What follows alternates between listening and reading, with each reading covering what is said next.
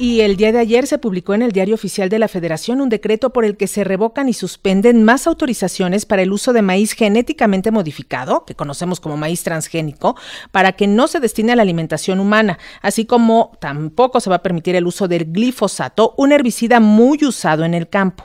El decreto prohíbe el uso de maíz transgénico para la masa y la tortilla, ya que según la Secretaría de Economía, México es de sobra autosuficiente en la producción de maíz blanco y porque lo que se está buscando es consolidar la soberanía y seguridad alimentaria en un insumo central en la cultura de las y los mexicanos.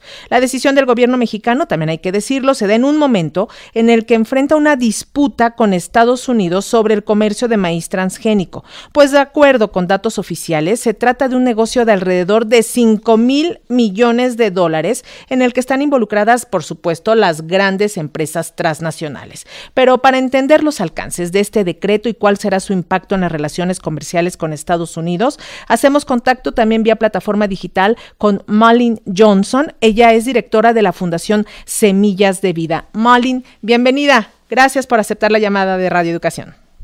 Muchas gracias por la invitación y muy buenas tardes. Pues platícanos, ¿qué les parece este decreto publicado ayer sobre delimitar el uso del maíz transgénico en México, excluirlo principalmente de la masa y la tortilla, pues que constituyen la base de la alimentación mexicana? Bueno, hay que verlo un poquito rápidamente solamente el contexto de México, ¿no? Somos centro de origen y diversificación del maíz y este y también es parte fundamental de nuestra cultura alimentaria. Tenemos miles de variedades, tenemos 59 razas nativas eh, registradas aquí, lo comemos diario, ¿no? Y entonces aquí es, el maíz es sumamente importante para el consumo directo, el consumo humano. Y con este decreto estamos, por, por un lado, pues, este sigue del otro decreto que publicaron en, eh, en diciembre de 2020, cuando se decía que no se va a permitir en el ámbito eh, en México el maíz transgénico. Entonces se hacía como un, primera, un primer paso diciendo que no lo vamos a pues tener en ámbito, eh, no lo habían especificado súper bien, pero estamos viendo que estamos importando. Sí, bien, es, super, es, es, muy bien dicho que somos autosuficientes en la producción del maíz blanco para el consumo humano, pero estamos importando alrededor de 17 millones de toneladas, que es, como bien decías, un gigante industria y es una tercera parte del maíz en total que estamos consumiendo en México.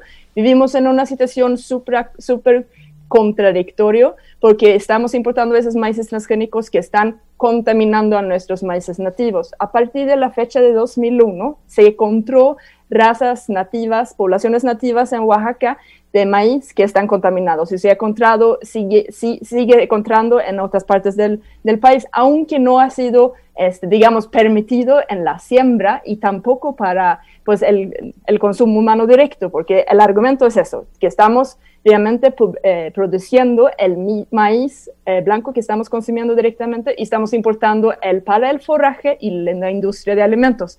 Pero aquí vemos algunos huecos ¿no? en, en, ese decreto, porque por un lado vemos que dice que está prohibido el, para el maíz transgénico para el consumo, pero se ha, se ha, hecho estudios que sí hay harinas de maíz que sí están contaminados de los transgenes y del glifosato, y también, pues ya como sabemos, es, por ejemplo, según la Organización Mundial de Salud, es probablemente cancerígeno glifosato, entonces es sumamente serio.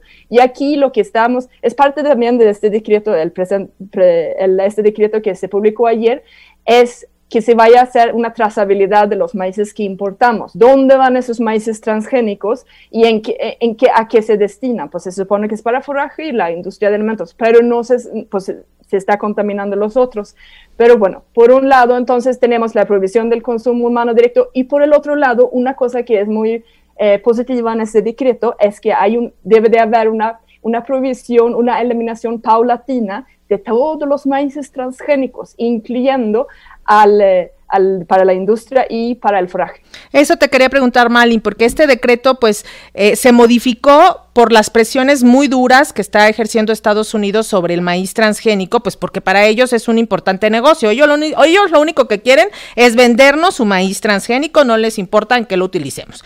Nosotros pues lo vamos a mantener para, como dices tú, para el forraje, para alimentos industrializados, por eso está la presencia en algunas harinas, eh, pero esto va a ser paulatino, o sea, vamos a tratar de irlo dejando. ¿Cómo debe de ser esta transición para que poco a poco pues se deje de comprar este maíz transgénico?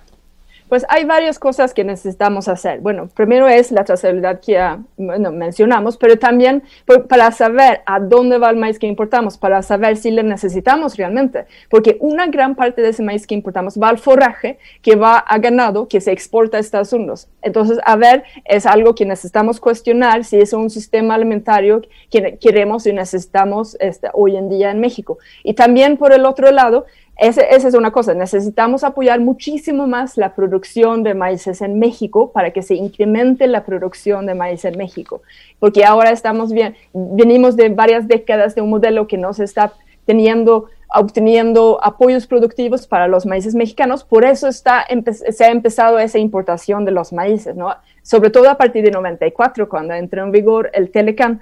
Entonces, ese es uno, y necesitamos realmente poder saber de, dónde vienen y qué contienen nuestras tortillas que estamos consumiendo, ¿no?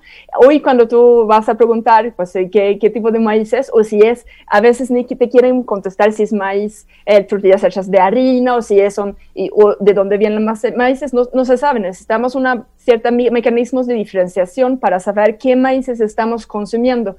Pero sí es fundamental que se encuentra, pues, eh, como por ejemplo con el Segalmex, que es un primer intento de precios de garantía, pero necesitan ser precios de garantía con los cuales se puede sobrevivir como productores de maíces, sobre todo pagos para producción de los maíces nativos.